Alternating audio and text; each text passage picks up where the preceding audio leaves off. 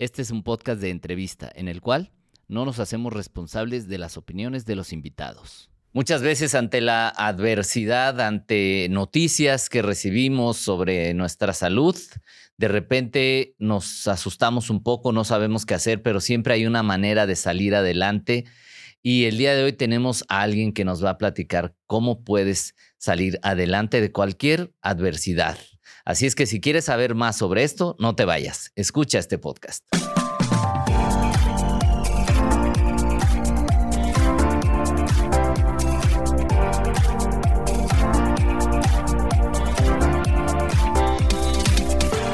¿Qué tal? ¿Cómo estás? Bienvenido, bienvenida un episodio más de este podcast Vive Más Libre con un tema muy interesante, una historia que estoy seguro que va a, pues a llegarnos mucho al corazón, que va a motivarnos mucho a salir adelante de situaciones que a veces creemos muy complejas, muy adversas, pero siempre hay una posibilidad de salir.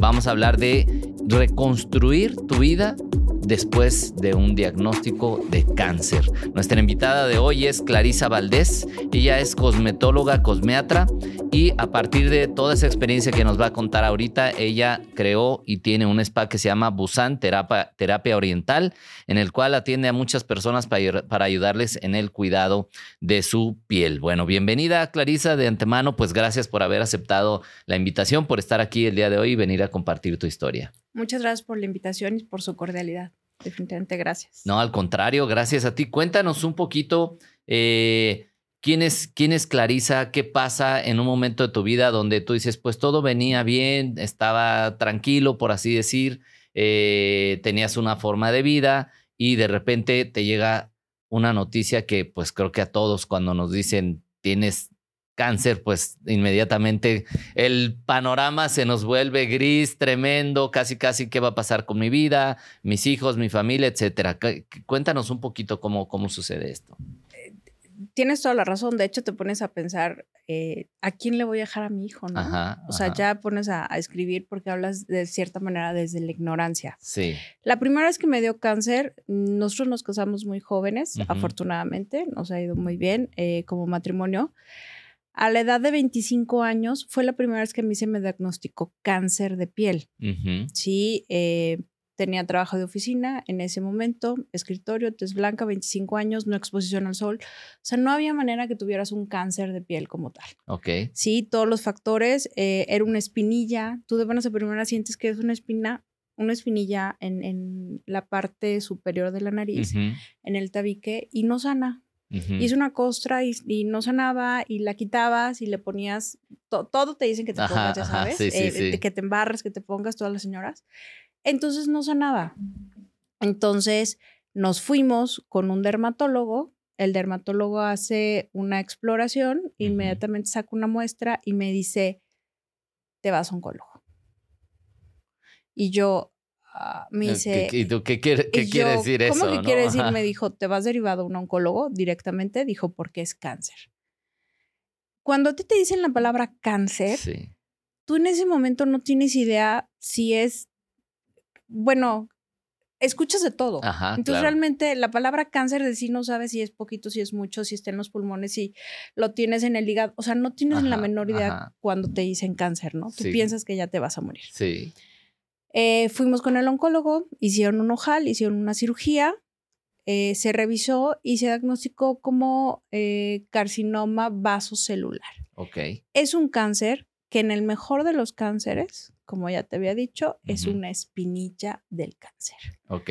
No te vas a morir, no te vas a, este, no vas a tener como consecuencias graves. Ajá. Y ahorita hablamos de las consecuencias graves, ¿no? Porque estamos hablando que nada más era eh, es una pequeña célula de todas las células malignas del cáncer, es como la más noble. Ok, la menos agresiva. La menos agresiva porque hay uno que es cáncer de piel, que es melanoma. Lamentablemente el melanoma, eh, yo tuve mucho contacto con personas en los tratamientos de quimioterapia y radiación eh, que no sobrevivieron. Ok. Sí, que no sobrevivieron y tú veías mujeres de 20 jóvenes y tú viste que era como algo más usual, que la gente le diera cáncer y era como falta de información. Sí. Nos da cáncer, nos hacen el ojal, nos quitan y nos dan un tratamiento, como te expliqué, de quimioterapia y radiación. Y de ahí te dicen amablemente, ¿sabes qué? Qué bueno que ya tienes un hijo, porque no vas a volver a tener hijos, porque por el medicamento que recibiste, tu cuerpo ya no es como apto y no sería como muy seguro. Ok. Tú dices, bueno, dejas de, consumir cualquier tipo de anticonceptivo y la llevas muy bien por siete años. Durante siete años fue cuidarnos completamente del sol, cambiar tu rutina de que si salías de vacaciones era, salías a desayunar, ibas a la playa o ibas a la alberca hasta las 10 de la mañana, 11 de la mañana como máximo. A partir de ahí ibas y te metías a la habitación o metías al niño al, a los kid clubs que hay en los hoteles. correcto. Y lo volvías a sacar a las 4 de la tarde o, esta, o la pasabas, hacías algo en ese inter para no estar expuesto al sol y volvías a salir a la playa como vampiro hasta las 6 de la tarde. Pero eso era por indicación, o sea, como... Era por indicación, ya era como por, por salud mental y era todo el mundo, es que cómo te vas a ir de vacaciones a la playa. Es que como, porque la familia, a la familia, los papás, los tíos, a todo el mundo le da cáncer.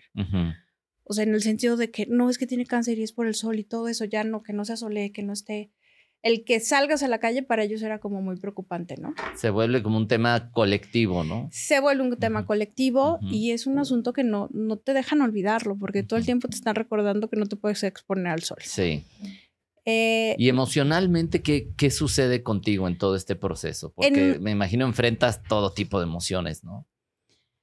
La primera, el primer boom, sí te entras como en shock.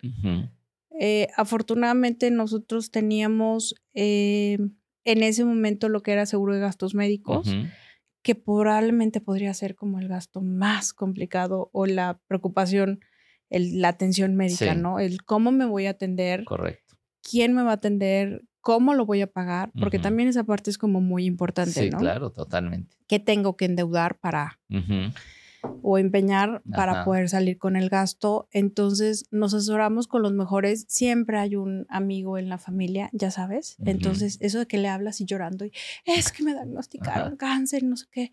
Y el otro también así como muy preocupado, a ver, espérate. Le digo, bueno, es que es en la piel, en la nariz.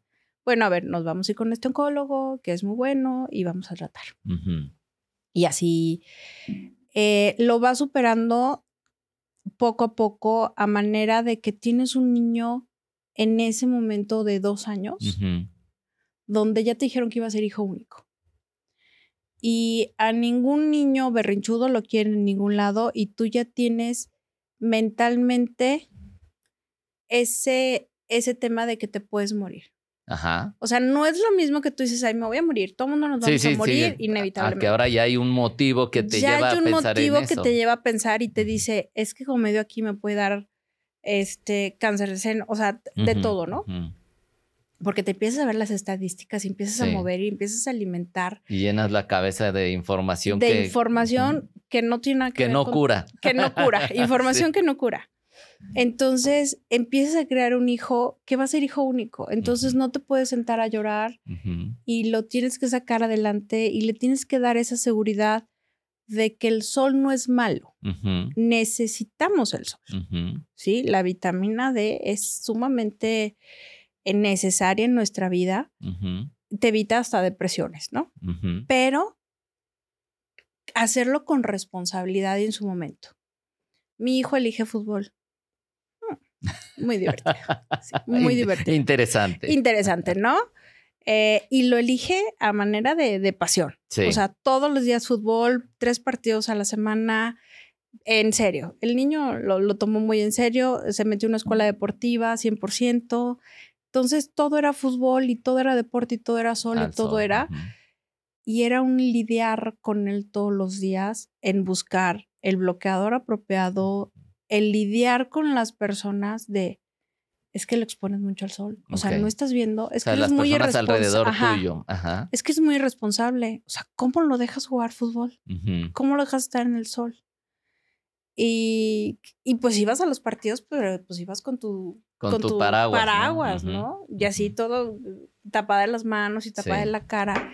Y ya después te fuiste como relajando en el sentido de tú dices, a ver, no le estés inculcando un miedo a un niño que solamente quiere jugar fútbol y que tiene el derecho de divertirse, de recibir esos rayos del sol y de gozar y no estar preocupado de que si el bloqueador solar que le puso la mamá se lo puso en cantidad excesiva y no le puso el adecuado, porque también a veces hacemos eso. A mí me pasó eso, ¿no? Ok. Entonces empezabas como con una psicosis y tú dices, a ver, Clarisa, párate. Este bloqueador está corriendo, está jugando, está sudando y le empiezan a arder los ojos, empieza a llorar, no ve ni el balón, no puede ver, es molesto para él y es una psicosis que te estás creando tú. Entonces, era un o sea, empiezas a vivir en, miedo constante. Constante, pero es mucho del, alrededor, ¿no? Lo, que las personas te están todo el tiempo alertando y llenando, ¿no? Dices, no, es que no te expongas. Oye, ¿y fuiste al partido? ¿Y fuiste al otro partido? Y yo, sí. Es que fue mucho sol. Y yo, vamos a tomarlo con calma. Sí. Por favor. Eh, entonces, poco a poco fui inculcando en el colegio, yo dije, bueno, tengo que hacer algo. El colegio me dio la oportunidad y hicimos una propuesta. Le digo, oye, dame chance y vamos a platicar con los niños y dar clases, porque todos los niños son deportistas y vamos a concientizar. Ok. Y me puse a dar como conferencias en los colegios. Ok. Eso mi hijo tenía aproximadamente 6, 7 años y empezamos a dar conferencias en los colegios. Para, para este tiempo tú ya habías pasado tus tratamientos y teóricamente ya estabas bien o seguías Teóricamente yo estaba eh, limpia. Sí. Estaba ya en lo que era recesión, o sea, ya no tenían por qué ir. Cada año me hacían mis estudios y cada seis meses si había un lunar o algo que salía, lo revisaban, lo checaban, lo quitaban, salía, no salía maligno, afortunadamente, pero siempre estuve en, constante revisión. Claro. Siempre. Pero estaba limpia, completamente. Ah, superamos esa etapa. Sí. Sí, la superamos, tú dices, bueno, hay esto, vamos a darle.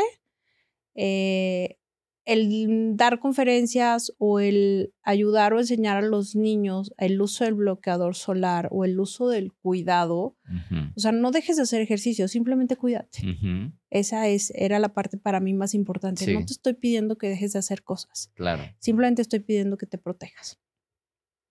En este inter, afortunadamente, tuvimos mucha respuesta porque también a los niños, de hecho te lo iba a traer, ahorita voy a ver si lo, lo podemos hacer, les hacía una dinámica y les digo, vas a traer esta cicatriz en tu cara. Ok.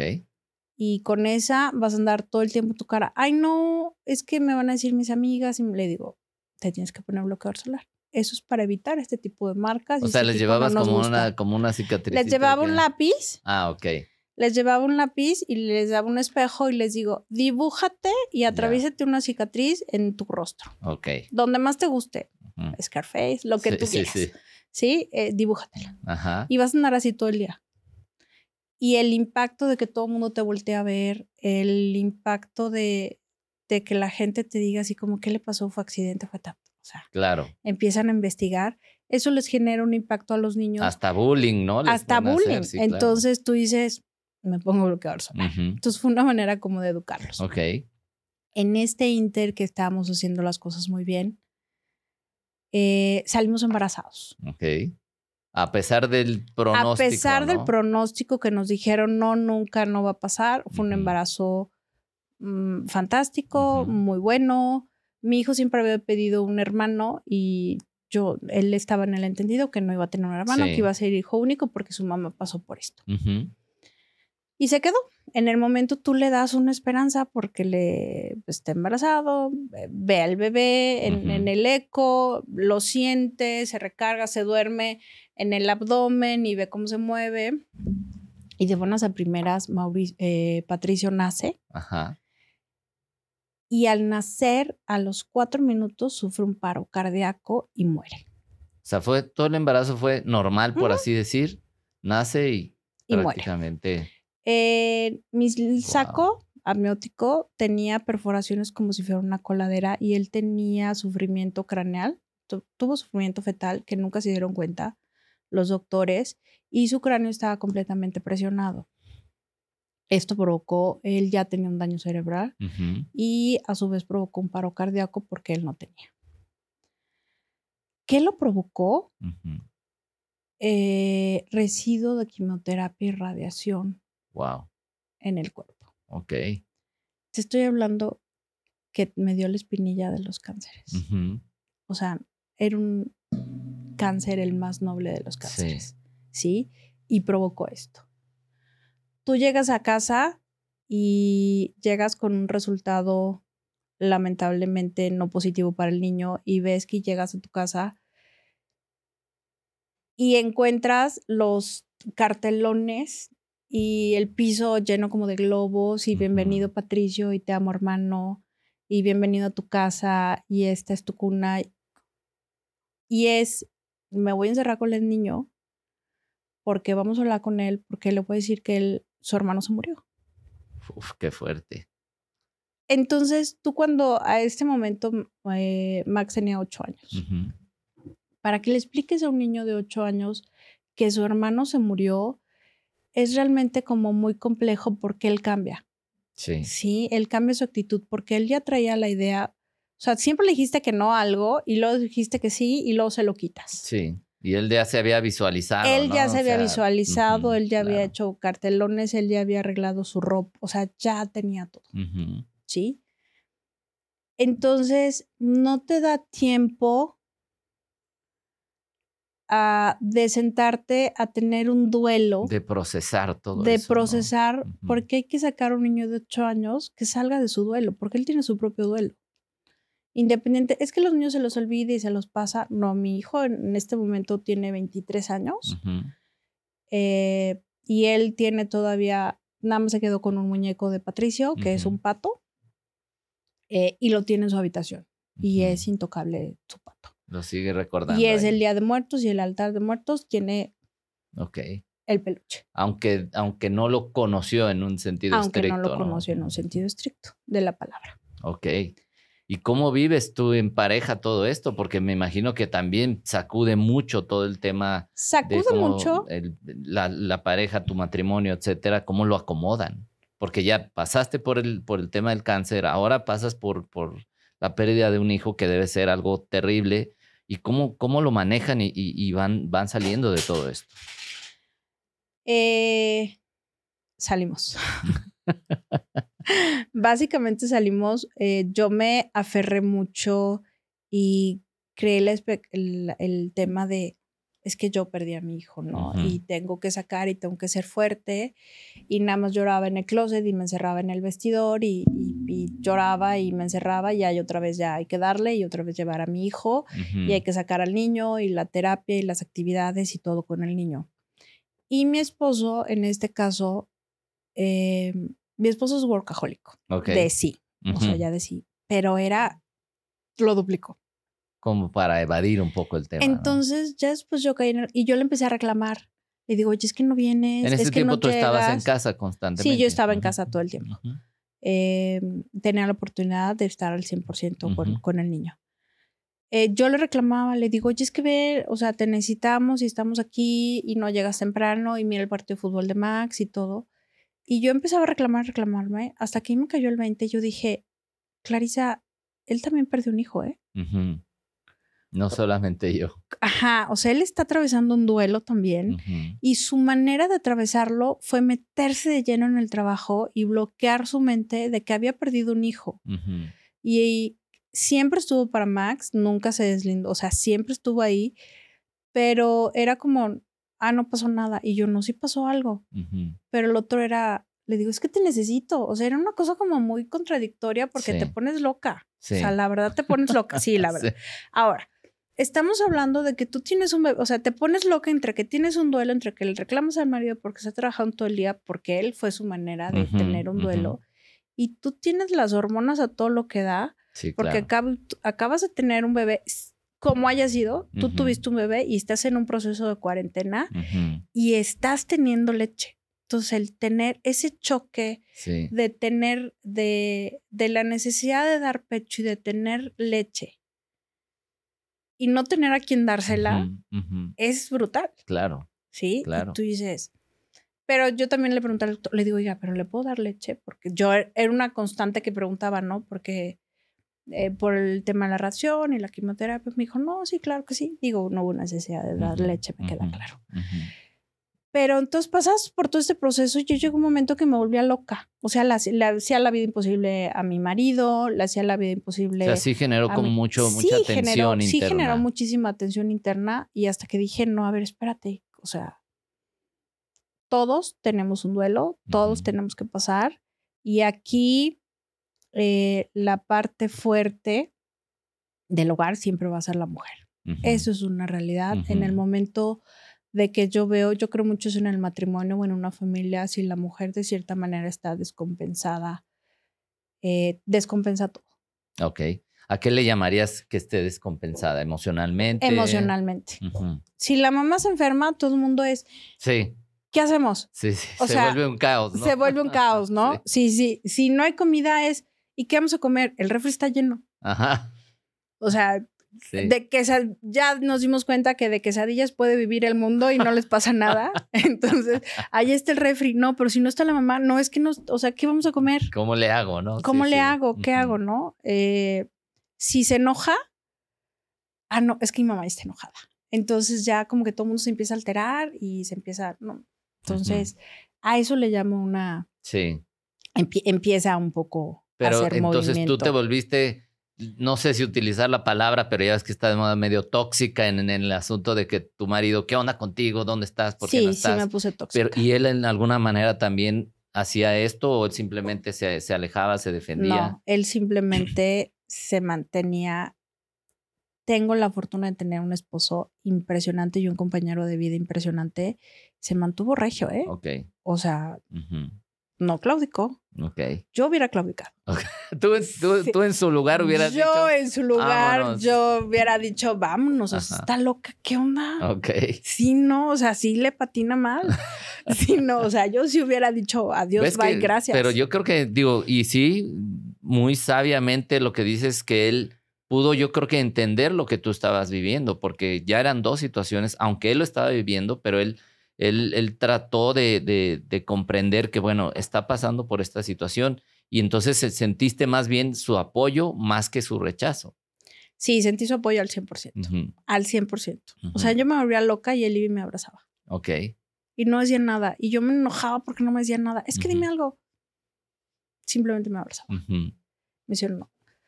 Eh, superamos medianamente esta situación. ¿Trabajaron terapia? ¿Se acercaron con alguien? ¿Lo hicieron ustedes? ¿Cómo, cómo se hace esto? Porque muchas personas pasan por situaciones así y acaban o separándose o teniendo vidas muy, muy tensas constantemente. ¿Cómo se apoyaron ustedes para...? Nos sentamos y lo platicamos entre nosotros. La verdad, nunca fuimos a terapia neonatal. Nunca fuimos. Siempre lo, lo, tratamos de sacar adelante. Hemos ido como personas que hemos leído. Yo me, me apliqué y dije, a ver, ponte a leer.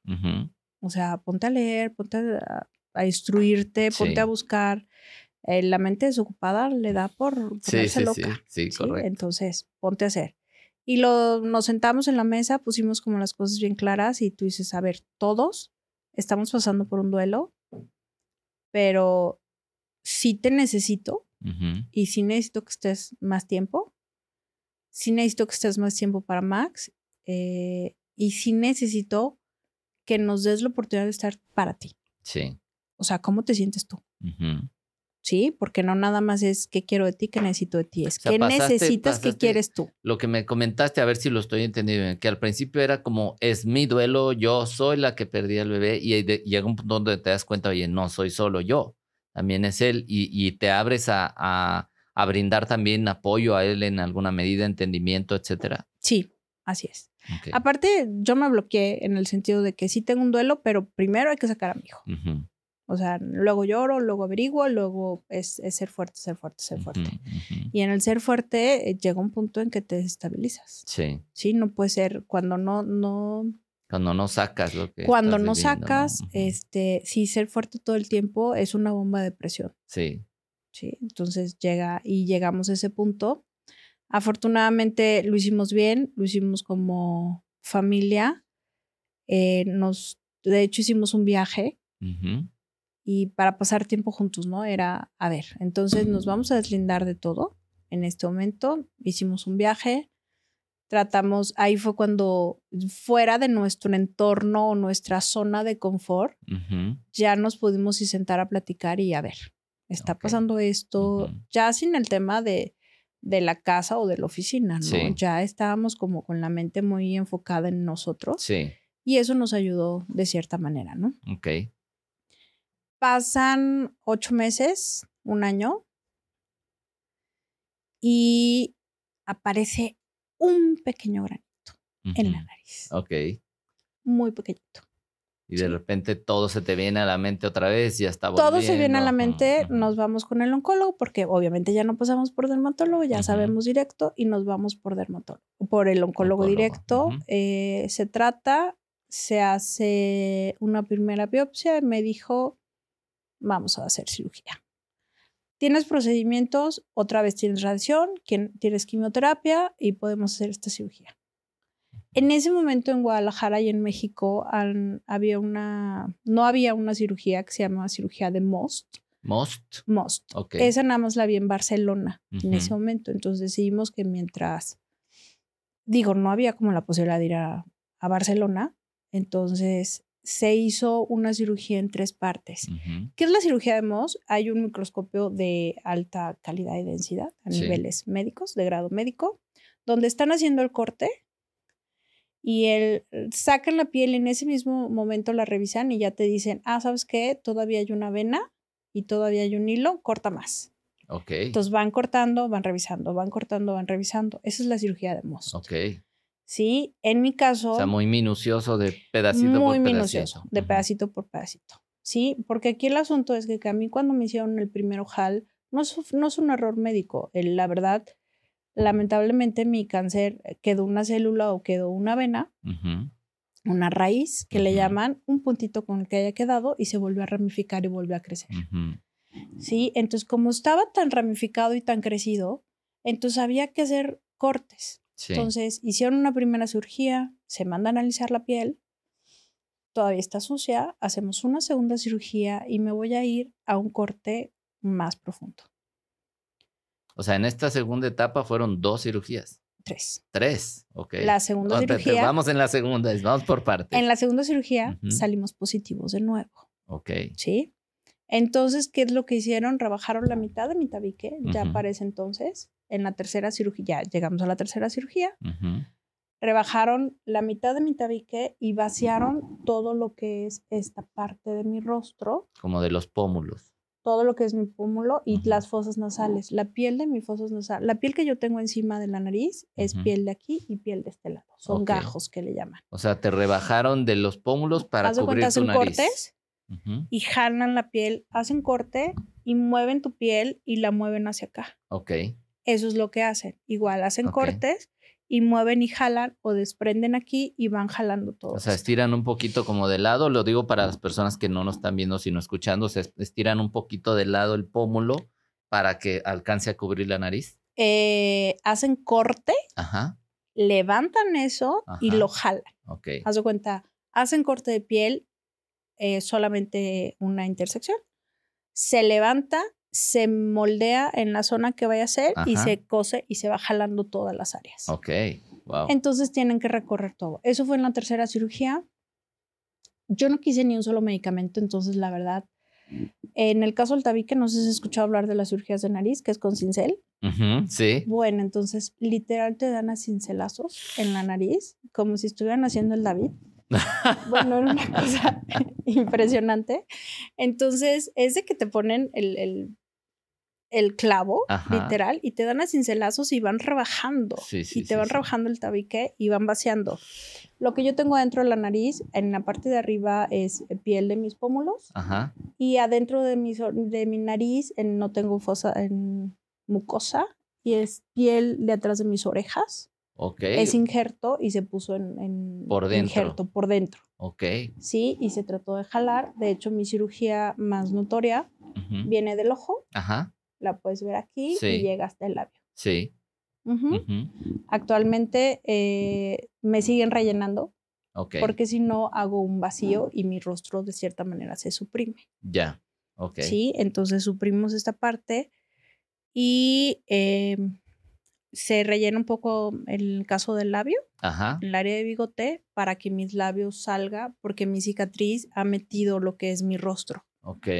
Entonces, para poder sacar lo que es el labio. Pues hicieron un muy buen trabajo. No, porque hicieron no- un no- no trabajo nota. extraordinario. Me encontré con una dupla fantástica, uno- un oncólogo.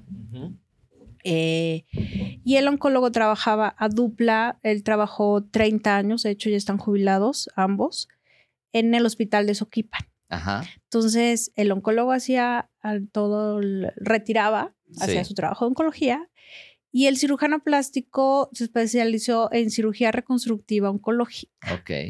Entonces hacía unas, unas este, rehabilitaciones faciales o corporales increíbles. Porque no perdiste o, o en algún momento perdiste movilidad facial. Sí, por cinco años todavía perdí movilidad facial y hay parte de mi nariz que todavía no siento. Ok. O sea, una parte, la, esta zona todavía no la siento y de este lado, bueno, no me puedes ni tocar porque es hipersensibilidad, Ok. porque no hay, no hay grasa, no hay nada, Ya. ¿sí? Y para poderme rellenar me duermen Ok. porque es muy doloroso. Muy doloroso. Ajá, es muy doloroso. Pero como yo ya sabía que podía tener hijos, yo no quería ni un solo medicamento O sea, dijiste, me tengo que limpiar de pe a pa de PEPA, porque querías otra vez ser mamá. porque quería ser otra vez ser mamá. No que quería o lo buscara con énfasis, pero había la posibilidad y mi hermano, mi hijo seguía insistiendo, insistiendo, insistiendo en que quería un hermano que no se muriera. Ajá. Claro. Esa era la claro. parte importante, ¿no? Entonces yo no quise ninguna radiación, trabajamos con esto, eh, 15 días estuve sin moverme, o sea, con cómodo de, de pipí, popó, mi marido me O sea, limpiaba, cero o sea, moverte. todo, cero, cero, todo, cero. cero moverme. Esto es para que la cicatriz, como es el rostro, que las cicatrices no se marcaran, Ok. ¿sí? Era, era para eso. Entonces todo el mundo llegaba y te decía, ay, qué linda, qué bonita, las personas que iban y te apoyaban y todo eso, ¿no? Porque todo el mundo te dice qué linda y qué Sí. bella. Y mi hijo llegaba y me decía, oye, mamá, o sea, ¿qué tipo de amigos tienes que todos te echan mentiras? Todos te dicen que te ves bien bonita y qué linda y qué guapa, Y yo te veo medio O sea, pero te ves muy fea. O sea, yo sé que te vas a poner bonita, dijo, pero en este momento te ves muy fea. Ajá. O sea, tampoco no creas. Te daba risa. O sea, esas veces que tú dices, no me hagas reír. Ajá. no, sea, ahorita no me puedo reír. yo por ahorita no favor, puedo reír, pero en vez de sentirte mal, la verdad, Claro. porque tú ves la inocencia de un niño, Claro, ¿no? Que era sí. realmente. Tuve la oportunidad de tener muy buenos amigos y muy buenos familiares. Eh, Sergio dejó en, este, en toda esta etapa, dejó de lado su trabajo. Eh, digo, ah, coordinó sus horarios. Sí. Sí, y Se él- acomodó mejor, entonces diga. todo el mundo se coordinaba y organizaban las actividades de mi hijo. Ok. Entonces, la verdad fue Porque tú como no muy podías positivo. Yo no podía estar ahí y era como muy, fue muy padre en, en esa parte de la unión y la respuesta por parte de los amigos y de la familia. Eh, al tiempo lo recuperamos, nos recuperamos satisfactoriamente. Era muy vaciado porque ibas en- al supermercado y tú veías tu rostro desfigurado y te encontrabas así con niños. Había, me acuerdo que una vez un, un niño como de 13 años dijo, ¡Ah! dijo, qué madrazo te pusieron. O sea, esa fue su Súper. expresión. Ajá, o sea, fue su expresión y así me vio y volteó y dijo, qué madrazo. O sea, pero así tal cual, perdón, no sé si se podría decir. Sí, claro. Pero sí. el niño tal cual, así con toda. O sea, él lo dijo sinceramente, yo Le dije. salió del corazón, digamos, ¿no? Y ya nada más te queda, le digo, no hubieras visto cómo quedó el otro. claro, o sea, el asunto es como darle la vuelta Saber y seguir adelante, eso, ¿no? claro. Lidiar con eso. Tienes que lidiar con esa cicatriz, tienes que lidiar el reconstruirte otra vez.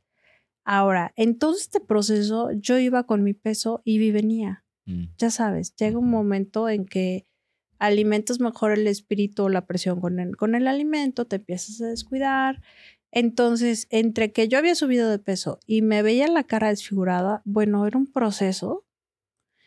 Y tú dices, bueno, ¿por qué a mí? Ujú. Y es el cáncer, ¿y por, por qué? Pero no hay ni un por qué, o sea, simplemente te compras el Te boleto tocó, de la pasó, lotería de ese ajá. momento y ya. Sí, porque me imagino que hay un enojo hasta, digo, he conocido personas que, que hasta se enojan con Dios, ¿no? O sea, ¿por qué me mandaste esto? ¿Por qué me está pasando esto a mí? Pero, pero lo dices muy bien, o sea, hay cosas que pasan y que pasan, o sea, que a lo mejor no debemos darle tantas vueltas y entiendo que es un, un poco el proceso que tuviste que vivir para, Sí, no, para no, no. quedarte ahí, ¿no? No, no me quedé. O sea, no me quedé, era como muy desgastante. Tú veías a todas las personas muy desgastadas por el tema y tú dices, no, a ver, espérate. O sea, no, no, no puedes. Sí. Sí, salimos embarazados de nuevo. Ok. Está padrísimo. Salimos embarazados de nuevo y con el ginecólogo que nos atendió en ese momento me dijo, Clarisa, ni te emociones. Esto no va bien. O sea, no va a funcionar. Eh, con tu pronóstico y tu antecedente, la realidad es que tienes 0% de posibilidades de que se vayan a desarrollar, que se logren. Son dos. Wow. No hay manera. O sea, salió duplicado. Sí. Y mucha gente te dice, ay, Dios te recompensó por Patricio. Oye, son de esas veces que mejor, mejor no me digas nada. Mejor no, me digas nada, ¿no? Es así como decir, este, es que Dios te compensó y te dio, y tú dices, no te quita uno para darte otro. Claro, claro. No trabaja de esa manera. No, trabaja de esa manera, así no funcionan las cosas, ¿no? Entonces, las niñas, eh, las dos eh, son niñas, pasan seis meses conmigo. Y efectivamente su saco amniótico era sumamente delgado. Entonces yo siempre tuve contracciones, fueron seis meses sin caminar. Wow. Eh, ya el último mes subí 33 kilos, ya el último mes era, era oxígeno porque ya no me podía ni acostada, ¿no? Y nacen las niñas y una pasa seis, Regina pasa dos meses, no, un mes y medio en terapia intensiva y me la entregan con dos kilos. Ok. Estamos hablando que una nació de 1,400 y la otra de 1,500. Cuando lo normal es 3 kilos más o menos, sí. ¿no? Y prácticamente la piel pegajosa. Ok. Porque todavía... No estaba al Todavía no estaba. El ginecólogo, sabiamente, para esto yo cambié de ginecólogo. O sea, cuando esta persona nos, este ginecólogo nos dijo, ni la pienses, nos fuimos con otro ginecólogo y le dije, a ver, eh, está pasando esto, era un ginecólogo nuevo, está pasando esto. Aquí está el estudio de mi hijo Patricio, ¿sí? Porque cuando Patricio muere, nos dicen fríamente, a ver, aquí tienes dos opciones. Te lo puedo entregar, este, ustedes hacen un, funeral, un servicio, tal cual como un niño, ¿no? O bien se puede mandar al laboratorio. Tal cual, como conejillo de indias. Sí, sí. Porque eh, vamos a determinar la causa y como ya sabemos que te puedes embarazar, podemos, él nos puede ayudar a ver cómo sí a ver cómo sí lograrlo. Sí, si lo analizamos y lo checamos y eso. Y fue lo que hicimos. Sí, que no es una decisión fácil. ¿no? no, es una decisión para nada fácil. Es así, porque aparte yo no me veía llegando con una cajita de, sí de cerillos, este, o una cajita y decirle a mi hijo, ay, aquí está tu hermanito, sí, claro. ¿no? O sea, era como, creo que de cierta manera fue más fácil llegar sin. Sí, sí. Eh, fue una decisión muy difícil el decir, ¿lo mandamos a Conejillo de Indias o lo mandamos a, este, a, que tenga un servicio como Dios manda o como la iglesia manda? O como es lo tradicional. Como es lo tradicional, independientemente de, de la religión. Entonces le entregamos el estudio al nuevo ginecólogo y nos dice, digo, no te puedo decir sí, pero tampoco no hay un no. O sea, no hay un no. Lo que sí vamos a hacer es desde ya empezaste a inyectar, la verdad no recuerdo el nombre, me inyectaban todos los días medicamento para evitar las contracciones y para que el, saco aguantara más y soportara más. Ok. Y cerraron, hicieron un anclaje, cerraron para que no hubiera fugas. Sí. Sí, entonces eso la verdad ayudó, ayudó muchísimo y estuvo de más. Clarisa, cuando nace, ella nació más pequeña y ella estuvo, pasó más tiempo en lo que es eh, terapia intensiva. Ella pasó dos meses y generalmente los niños de terapia intensiva cuando salen al tercer día regresan. Sí, es un ir y venir. En el caso, eh, los niños cuando son muy prematuros, traen como consigo otros problemas de falta de maduración. En este caso son las hernias, o sea, lloran y le salen hernias por todos lados, ¿no? Entonces, en el caso de Clarisa, tuvo una, una, este, hizo hernia en el ombligo, se le salió el intestino, se volvió a cerrar la hernia y el intestino le quedó arriba, ¿no? Ok. Estamos hablando que tenía este, 65 días, 70 días de nacida. Sí. Entonces ya lo que le hacen la cirugía y tú dices, a ver, no hay otro porque mi mayor miedo era, no les puedo transmitir el cáncer. o sea, las células malignas. Y los doctores me decían, no, Clarisa, o sea, no hay manera que tú les transmitas el cáncer. Ellas van a estar bien. Si ellas lo logran, van a estar bien y van a estar completamente sanas. Eh, cuando están así, pues esperas que sean ciegos, que sean solos, algo, que tengan un daño en algo cognitivo. Afortunadamente las niñas están completamente sanas. En la actualidad tienen 12 años. Wow. Eh, y hemos ido como creciendo con este asunto de educarlas en cuanto a salud. Ok. Sí, ellas. todo esto te hizo a ti muy, muy consciente del tema me hizo muy, Muy consciente del cuidado, de que nada más era. Eh, en mi caso específico, digo, hay mucha gente que, bueno, le dio cáncer de mama y están en la lucha del cáncer de mama. Bueno, en mi caso es cáncer de piel, eh, que era el más sencillo de los cánceres y provocó todo esto. Y tú dices, hemos salido adelante y ha sido un ir y venir como montaña rusa impresionante. Y tú dices, ¿cómo puede ser posible que, que haya gente realmente que ha perdido a sus seres este, queridos y no hace nada? ¿Sí? O sea, ¿qué, ¿qué es lo que a ti después, porque todo esto lo cuentas ahorita con tranquilidad, pero pasar por eso debe ser un torbellino tremendo de sentimientos, emociones, pensamientos, eh, situaciones con tu pareja, familiares, etcétera.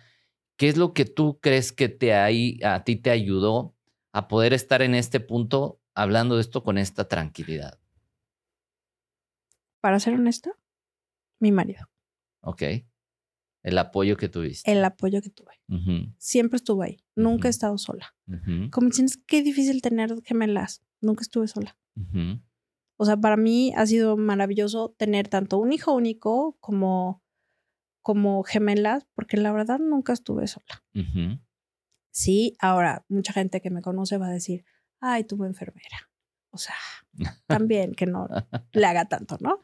Sí, tuve enfermera 24 horas durante seis meses porque las niñas, una vez saliendo del hospital, antes de comer se les pesaba, después de comer se les pesaba, antes de cambiar un pañal se pesaba el pañal. Ok. Después de, cambiar el pañal había que pesar el pañal y había que medir todo el tiempo su abdomen. Ok.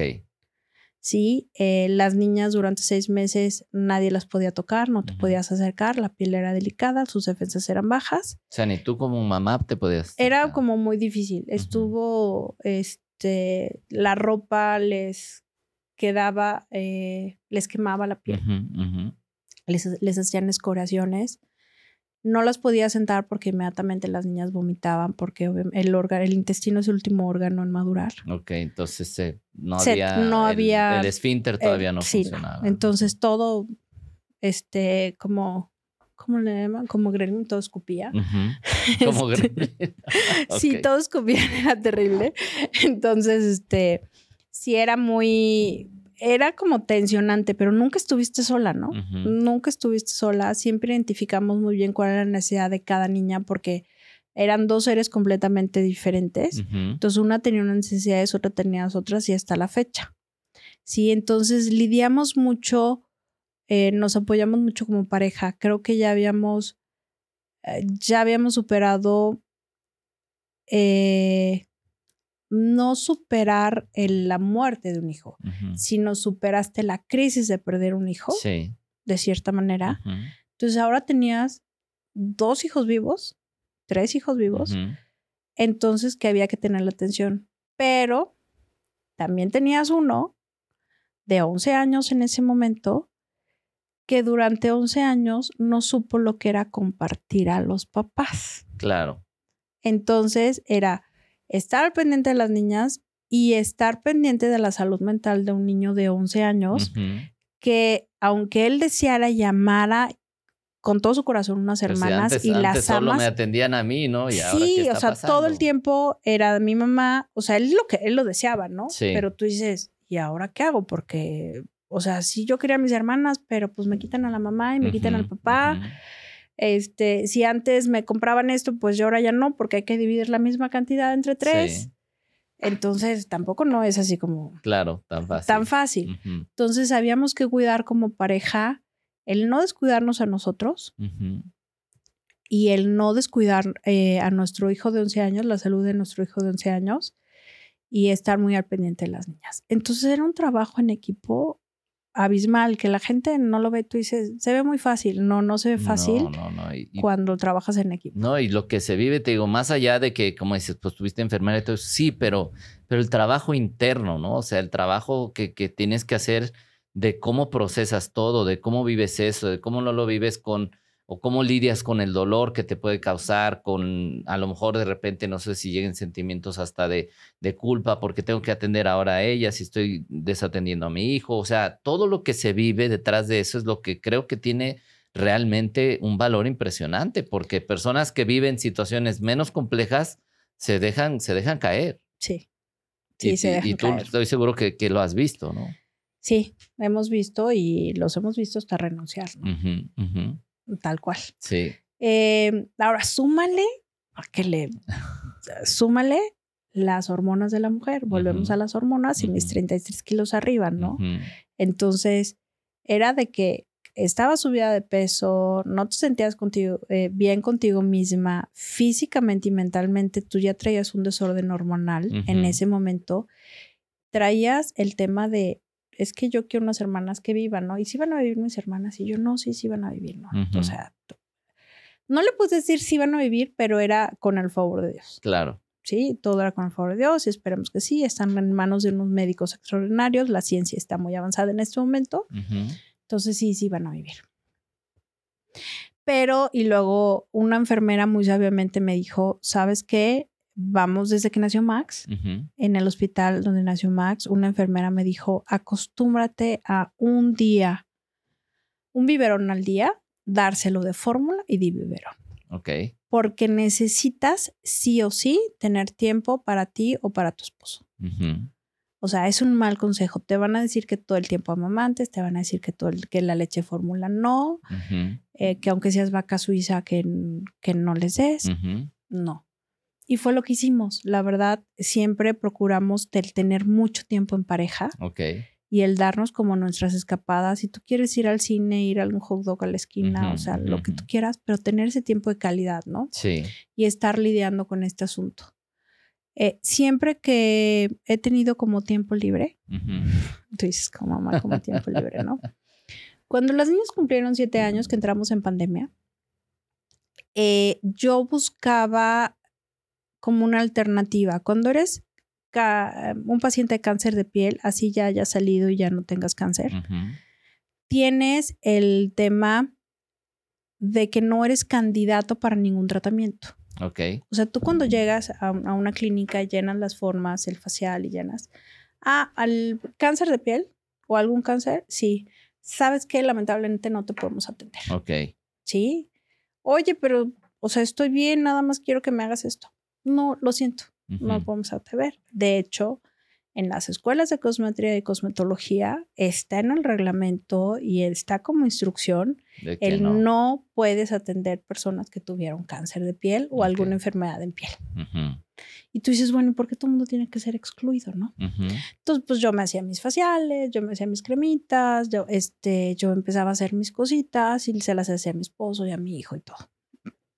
Ya las niñas aprendí a hacer mucho lo que era la crema de arroz, porque era lo que les ponía y les calvaba, les calvaba mucho las grietas que les hacía la ropa. Ajá. Determinada ropa era la que les hacía las grietas.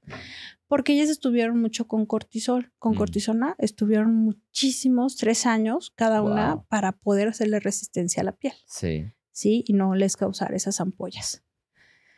Entonces yo dije, bueno, vamos, tenemos que ir viendo funcionando. Eh, hace cuatro años en pandemia, nosotros teníamos un buen amigo, que es de que te platicaba, el doctor Kim, y me dijo, ¿sabes qué? Yo ya veía, yo desde hace mucho la cultura oriental me gusta. Ajá. Yo llegué a los K-dramas por esta, no sé si te acuerdas que hubo mucho el auge oh, de estas series, eh, todo era de mujeres exhibidas, eh, mafia, narcotráfico. Sí, sí, sí, sí, correcto. ¿Sí? Sí. Entonces la televisión llegaba a ser muy cansada y muy hostigante y muy tóxica. Sí. Entonces, bueno, hace primeros una sobrina me presentó los dramas coreanos y regresamos como que también se pusieron de pronto en, de moda, ¿no? Que también se pusieron de moda. Eh, yo ya conocí un poco de Corea del Sur como cultura, pero no había volteado a ver lo que era su televisión como tal. Eh, a mí me gustaba mucho lo que era su alimentación y ya había volteado a ver los productos porque las cremas de arroz precisamente las saqué de recetas coreanas. Ok. Sí, cuando las niñas estamos hablando que tenía, estaban chiquitas, que tenían seis, seis, ocho meses, un año. De ahí como que yo ya había volteado a ver. Entonces, viendo eso, yo a manera de dejar esa toxicidad, pues fui que llegué a la televisión coreana y vi estos rostros impecables y yo dije, a ver, sí, la crema, pero ¿qué más hay? Y con mi amigo le digo, a ver, o sea, me dijo, no, es que le digo, ¿qué tengo que hacer? O sea, tú decides entender qué pasa detrás de ese, de ese cuidado de la piel y de ahí emprendes, ¿no? De ahí emprendo. Ajá. Eh, primero era un asunto personal. Yo dije, bueno, vamos viendo, vamos conociéndolo. Y ya después yo dije, yo esto lo puedo compartir. Tengo demasiado tiempo relativamente. Sí. Este, pero al final del día, para mí el dejar a mis hijos en la escuela y hasta la hora que salgan, ya es, para mí era como demasiado tiempo. Sí. Entonces yo digo, puedo utilizar mi tiempo en algo, ¿no? Y él me dice, ¿sabes qué? Pero es que tienes que hacer esto y lo tienes que estudiar allá y tienes que hacer, porque tú ves las páginas aquí internet y ves las publicidades y el skicker coreano y tú dices, no, vi algo que no me, no me funcionaba. Ahora, para lo que yo lo quería era de que fuera accesible para todo el mundo, porque yo había sido excluida. Entonces. O sea, tú dijiste, a mí me dijeron no, yo no quiero que los demás Yo no quiero decir no y no quiero, o sea, quiero un lugar donde sea accesible para todo el mundo. Yo en este momento pueden llegar pieles quemadas y yo les puedo hacer un facial, porque hay gente que no toca pieles quemadas. Ok. ¿Sí? Y no hay lugares en donde no se puede tocar pieles quemadas. Y entonces decides estudiar, investigar. Decimos investigar. Primero nos vamos, hacemos el viaje como familia, nos vamos cinco. O sea, imagínate el apoyo. Sí, eh, lo estuvimos planeando durante un año, hicimos el, el apoyo. Nos fuimos los cinco, estuvimos investigando, también nos dimos como cuenta cómo estaba el asunto de seguridad y la siguiente vez que fui, yo ya fui yo sola. Ajá. ¿Sí? Y estuvimos investigando a Corea del Sur, en Corea del Sur. Y propiamente estuvimos en Seúl, después fuimos a Busan o a, diferentes lugares.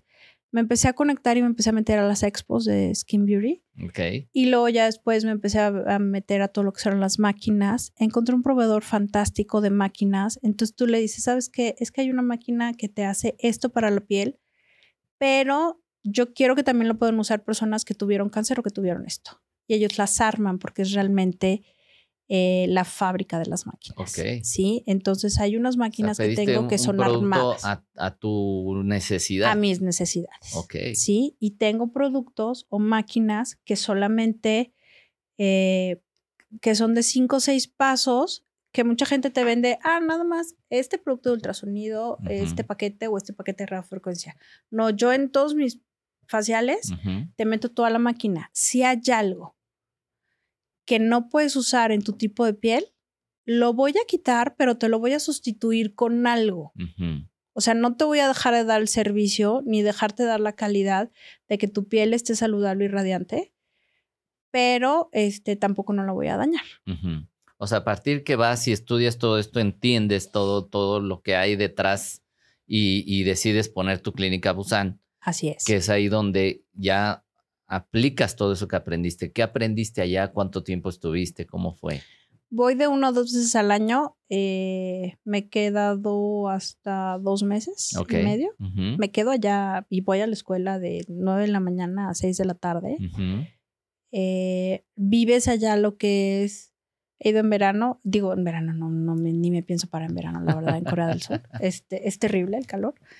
Em, he ido lo que es primavera, que es marzo, abril, o me voy octubre, noviembre, que son como los... Y en octubre son como... Son, aparte son las fechas de expo. Eh, para estar ahí, ¿por qué eh, los coreanos tienen tan buena piel? ¿Por qué los coreanos se cuidan mucho la piel y por qué salen esas pieles divinas? Número uno, y aunque se ve, se escucha un poco extraño, tiene que ver mucho con la clase social. Para ellos, el tener la piel morena no indica buena posición social. Por su cultura, por, por, su, origen, ¿no? Por su origen. Porque desde las reinas y desde la época de Joseón, o sea, la reina tenía que ser blanca y de piel blanca y todo el mundo tenía que ser blanco. Y si tenías la, la, tez morena, pues ibas a ir al servicio, servicio al, al, público, ¿no? No ibas a ir a, a, una comunidad o a un área social acomodada. Entonces ya desde ahí, desde ahí teníamos ese problema. Pero aparte de ellos, el secreto de la juventud, el tener todo el tiempo, tiene mucho que ver con la limpieza, con la nutrición y la protección solar. Ajá. ¿Qué es lo que pasa con ellos? Ellos tienen una cantidad abismal, a pesar de que el 80% de su tierra es bosque y montaña, eh, tienen una cantidad abismal de contaminación. Ok. Tú en las noches, a los 3, 4 días este, de estar ahí, no lo percibes al principio, pero tú te empiezas a limpiar o te empiezas a, quitar el bloqueador o la suciedad, te haces la limpieza y las patas quedan negras. Y tú dices, ¿en qué momento fue eso? Pero si yo ando caminando tranquilamente, y vi los cerezos muy bonitos y, o sea, no, nunca pasó nada, ¿no? La contaminación que tienen es abismal. El polvo amarillo y la contaminación que les llega de China es increíble. Ok. Entonces, ¿qué es lo que hace Corea? tiene métodos muy naturales, como el 80 o 85% de su tierra es natural, hacen muchos recursos de, eh, toman muchos los recursos naturales. También hay una isla Jeju, que es una isla fantástica, pero es una isla volcánica 100%. De ahí es el original y el famoso té verde. Ok. ¿Sí? Entonces, eh, extraen de la tierra todo lo que son los, los minerales y los convierten y los trabajan para que puedan ser accesibles y ponértelos en el rostro. Ok. Y esto hace que sea accesible para todas las pieles. Entonces fue para cuando volteé yo dije, es que esto le queda a todo mundo. O sea, si tengas cáncer, así tengas lo que tengas, lo puedes usar porque es natural y es accesible. Ponle que traiga sus concentraciones de alcohol, ponle que traiga, pero podemos utilizarlo de manera segura. Ahora, ellos no recurren, recurren mucho a la cirugía plástica. ¿Por qué? Eh, por este asunto de tener el ojo más grande, tener el doble mm. párpado, su estructura anatómica de forma son cuadradas, entonces tienden a hacer siempre la forma de la, barbilla, hacen recorte de mandíbula. Ok. sí, o sea. O sea, sí le meten a eso cañón. Sí le meten, sí le meten. O sea, sí le meten a eso. Y el relleno de Botox lo usan, ya es muy poca gente, la verdad, la que usa, la que hace relleno de Botox en Corea. Sí lo hay, pero no es tan usual. ¿Por qué? Porque recurren más a lo natural, porque también tiene que ver con costos. Sí, claro. Sí, que sea accesible para todo el mundo. Y como tú sabes, Corea del Sur hasta hace 15 años fue que estaba en una crisis económica y fue que en estos 15, 18 años se ha convertido en una treceava potencia mundial. Claro. Eh, pero eran, o sea, no había de dónde y sacaron sus cremas de la tierra, del piso. Entonces tú dices, y me la puedo poner y se la puedo poner a todo mundo. Me fui a estudiar allá. Eh, estudié tanto en el verano, tanto en la primavera como en el invierno, porque ellos tienen todas sus estaciones muy marcadas. Entonces, para esta em, em, temporada voy a usar esta crema y voy en esta temporada se usa esta crema. No nada más tienes piel seca, piel grasa, piel normal, piel mixta. O sea, para ellos hay 17 tipos de piel. Wow. Y todo eso es lo que tú trajiste acá. Todo eso fue lo que yo traje para ¿Qué acá. Es, ¿Qué es lo que puedes hacer por la gente aquí en tu clínica? Básicamente es enseñarte sobre salud facial.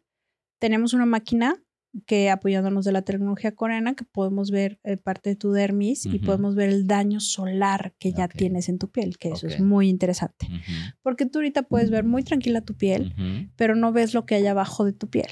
Entonces en esta podemos ver el daño solar que hay abajo de tu piel y es una manera de concientizarte un poco. Ahora, el uso excesivo de ácidos o de cremas a muy temprana edad que no son necesarias, eh, hacen como estás haciendo constantemente un cambio de piel o mudando un poco de piel por los ácidos o los serum, tú quemas tu piel, pero nunca lo ves. Entonces por dentro lo vas a ver. Ok. O sea, en la máquina nos da la oportunidad de ver y tú dices, a ver, estás usando en excesivo esta este producto que no necesitas. Entonces lo que hacemos es concientizamos un poco a las personas y hacemos una limpieza facial personalizada. Ya, no es de que igual para todos como va, sino según lo que tú Según lo que tú necesites y lo que arrojemos y lo que veamos, es, el, es la limpieza facial que se te va a hacer y todos nuestros productos son coreanos. Ok. Sí, sí hemos recurrido en algunos casos en productos que hay en el mercado y te recomendamos productos que hay en el mercado. A mí lo que me gusta mucho decirles es también, tráeme los productos que tienes en casa. Todos los productos sirven. Así sean farmacéuticos, sean cremitas, cremitas, lo que, sean. Todo funciona si los usas correctamente en el horario correcto, en la temporada correcta. Porque digo, en el caso de las mujeres, cada 28 días cambiamos de piel. Ok. ¿Por qué? Porque estás en tu ciclo, eh, son cinco semanas. En el caso de las mujeres, porque tenemos el tema del, del hormonal, del periodo. Entonces, tres días antes de tu periodo, tu piel ya es más grasosa o más seca o más de, acuerdo a tu edad, de acuerdo a lo que consumiste. Somos lo que comemos. O sea, si, si comemos en la noche carbohidratos, en la mañana vamos a estar hinchados. Ok. sí, todo se ve. Si consumiste mucho alcohol, yo como les digo, no dejes de tomar alcohol. Nada más antes de irte a dormir, tómate un electrolit o medio electrolit. Ok. Sí, nomás no dejes para que el día siguiente. Apúntenle todos. Apúntenle todo, por favor. para así para que el día siguiente tu piel no esté tan resentida. Ok. Sí. Eh, el uso en este momento desmedido de los botox y rellenos. Yo que desde hace mucho tiempo uso botox y rellenos, o sea, es una cantidad abismal la que haces. Sí. Y ahorita ya te pones baby botox y te pones botox por todo, ¿no? Hay unos Botox que funcionan muy bien, que mucha gente este, no tiene conocimiento porque nos fuimos básicamente con los rellenos y las líneas de expresión. Pero en el caso, por ejemplo, de eh, cuando tuviste una parálisis facial, se pone Botox en determinados nervios para paralizar ese nervio y dejes de hacer eh, la mueca o tu eh, expresión facial mejore y que no se te vea la cara tan chueca o el ojo no se te vaya. ¿Sí? En el caso de las axilas o de las manos que sudan mucho, se puede inyectar Botox y vas a dejar lo que es la sudoración excesiva, la vas a poder evitar. O sea, el Botox es bueno. No estoy diciendo que sea malo. Porque está como por algunos medio satanizado, ¿no? Es que, ¿cómo el Botox, no? Una pregunta este, que creo que a todos nos, nos, nos va a servir. O sea, ¿todos deberíamos usar protector solar sí o sí? Todos. Ok. Todos, sí o sí. Aunque esté nublado, aunque digas, no, pues hoy no salió el sol, ¿es lo mismo? Es lo mismo. Ok. Los rayos UV no tienen piedad. O sea, el, sol está ahí. O sea, con nube sin nube, el sol está ahí, el rayo UV ahí está. De hecho, cuando no hay eh, sol, digo, eh, cuando hay nubes, perdón, cuando está nublado, la filtración entra directa. Ok. ¿Tú has visto que cuando te pones al sol, tiendes a ponerte como rojo. Sí. Te irritas. Sí. Cuando está nublado y te pones, tú dices, ah, está nublado, aquí estoy. ¿No has fijado que tomas un color grisáceo? Pues sí, de alguna manera también te quemas, ¿no? te quemas, pero te quemas en gris. Ok. Porque te quemas en puro UV. Ok, ok. ¿Sí? Sí. En el otro va enriquecido como un poquito de todo. Sí, sí. Y en este te quemas porque está filtrando la nube tal cual es un filtro. Y está filtrando y el, rayo UV. Entonces es más dañino todavía cuando ahí está nublado. Ok. Cuando tienes estas resolanas muy, muy marcadas, es todavía más dañino. En el caso de Corea te enseñaron de que así como te lavas los dientes, te tienes que poner un bloqueador solar. Ok. Los bloqueadores solar deben de ser adecuados a tu tipo de piel o en el momento que lo estás haciendo tu actividad deportiva. ¿Sí? Tú ves a estas personas súper fitness, súper fitness, corriendo los maratones, jugando, haciendo. Eh, pero. Pero siempre tienen que estar eh, utilizando, o sea, hagas lo que hagas, tienes que estar utilizando tu, tu bloqueador. ¿Sí has notado que son pecosos? ¿Todos? Sí, De hecho, y las manos, ¿no? Yo noto que a cierta edad ya también las manos empiezan con sus pequitas y todo eso. sí, las manos tienen que ver mucho por, por el manejo, por, por, todo el, que te dé. Yo manejo y soy de las que traigo los guantes y eso. Eh, tienes que tener, estar como muy consciente, aunque así hagas ejercicio y aunque sí vivas una vida muy fitness, si no usas bloqueador solar, la vejez te va a llegar de sí. Ok. ¿Sí? ¿Por qué? Porque no, como no tienen grasa, tienen la piel todavía más delgadita. Todavía se adelgaza todavía más la piel. Haces más mancha. La vejez te llega más porque haces esta piel como muy delgada y arrugada. No sé si te has dado cuenta en el caso de los corredores. Sí. Sí, y hacen una piel como tostada. Ellos no alcanzan a mudar cada tres, cada cinco semanas, como es, como sería como lo correcto. Entonces, eh, no el que tengas, seas como muy fitness y el que te ayude, no quiere decir que vas a tener una piel impecable porque como bien y porque hago mucho deporte y hago mucho ejercicio. O sea, sí necesitas mantenerte bien protegido, la protección solar, sí necesitas mantenerte bien hidratado, ¿sí? Si tú no estás hidratado y no te pones protector solar, haz cuenta que es así como, como yo me quiero comprar el boleto. Ok, ok. sí, o sea, donde yo lo saco, o sea, yo saco el boletito. Sí, es, es seguro. Okay. Igual los niños los tienes que ir haciendo. Los niños no se exponen antes de los seis, de los seis meses, no se exponen al sol. Y de preferencia antes de los seis años. Ok. Ahora, la conciencia ha cambiado, ¿eh? Mm.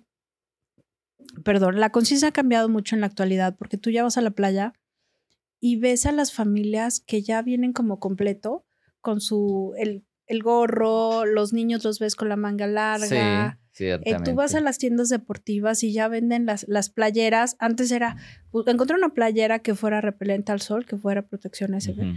Era eh, imposible y eran muy caras. Ahorita las encuentras hasta en 100 pesos en las tiendas deportivas. Ya está muy accesible todo. Está muy accesible, ¿sí? La gente ya está como muy marcada.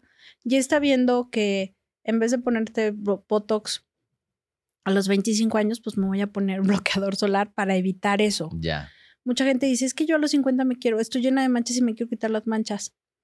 Le digo, bueno, es que te está saliendo lo que te asolé hasta los 20 años. Ajá. Pero se puede, o sea, hay maneras de... De, de revertirlo, no. Ok. Más bien es de detenerlo. Es de detenerlo, hay manera de detenerlo. El sol que consumiste ya, ya está ahí. Hay manera de detenerlo, sí.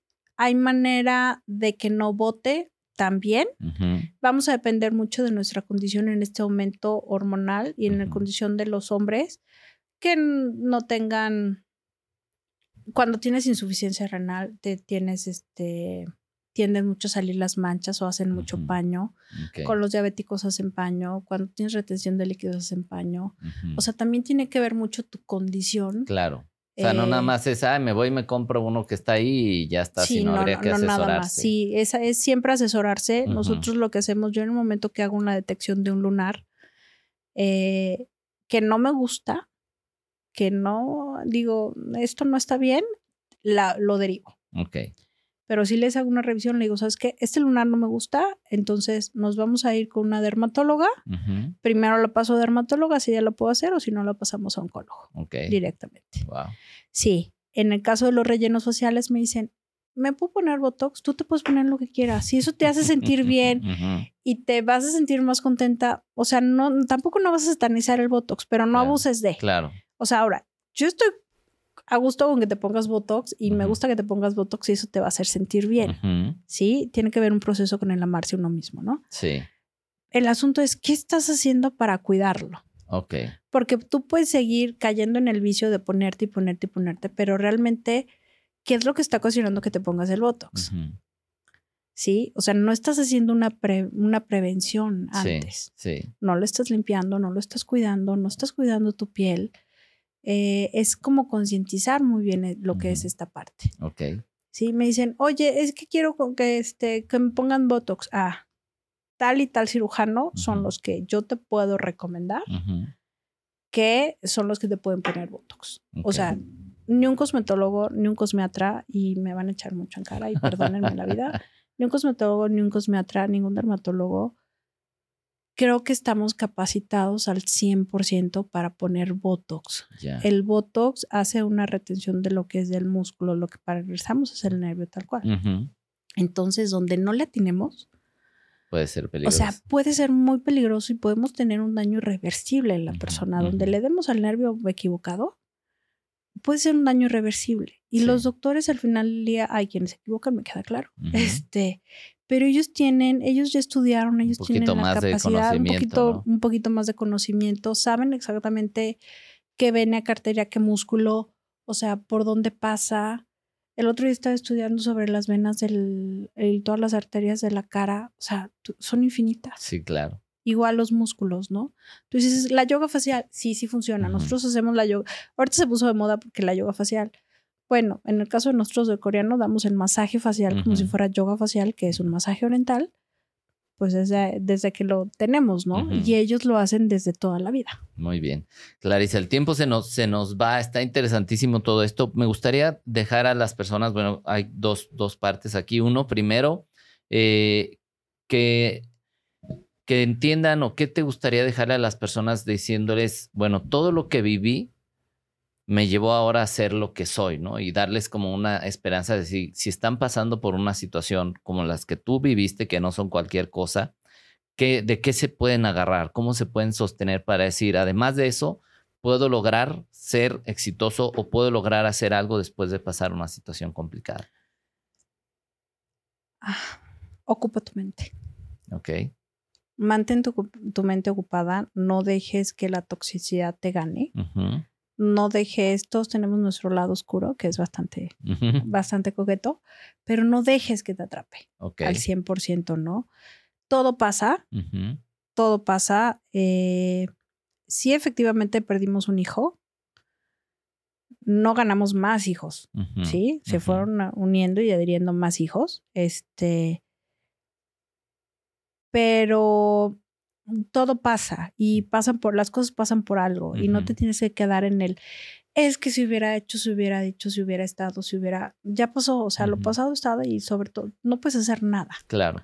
O sea, es, todo pasa y las cosas van a mejorar sí o sí. No puedes ir por la vida sufriendo por el pasado, tienes que salir adelante, mantén tu mente ocupada. En el momento que te estás nublando, es, yo me pongo así como medio histérica y ya eh, a mí yo caí en, en escuchar, agárrate de algo.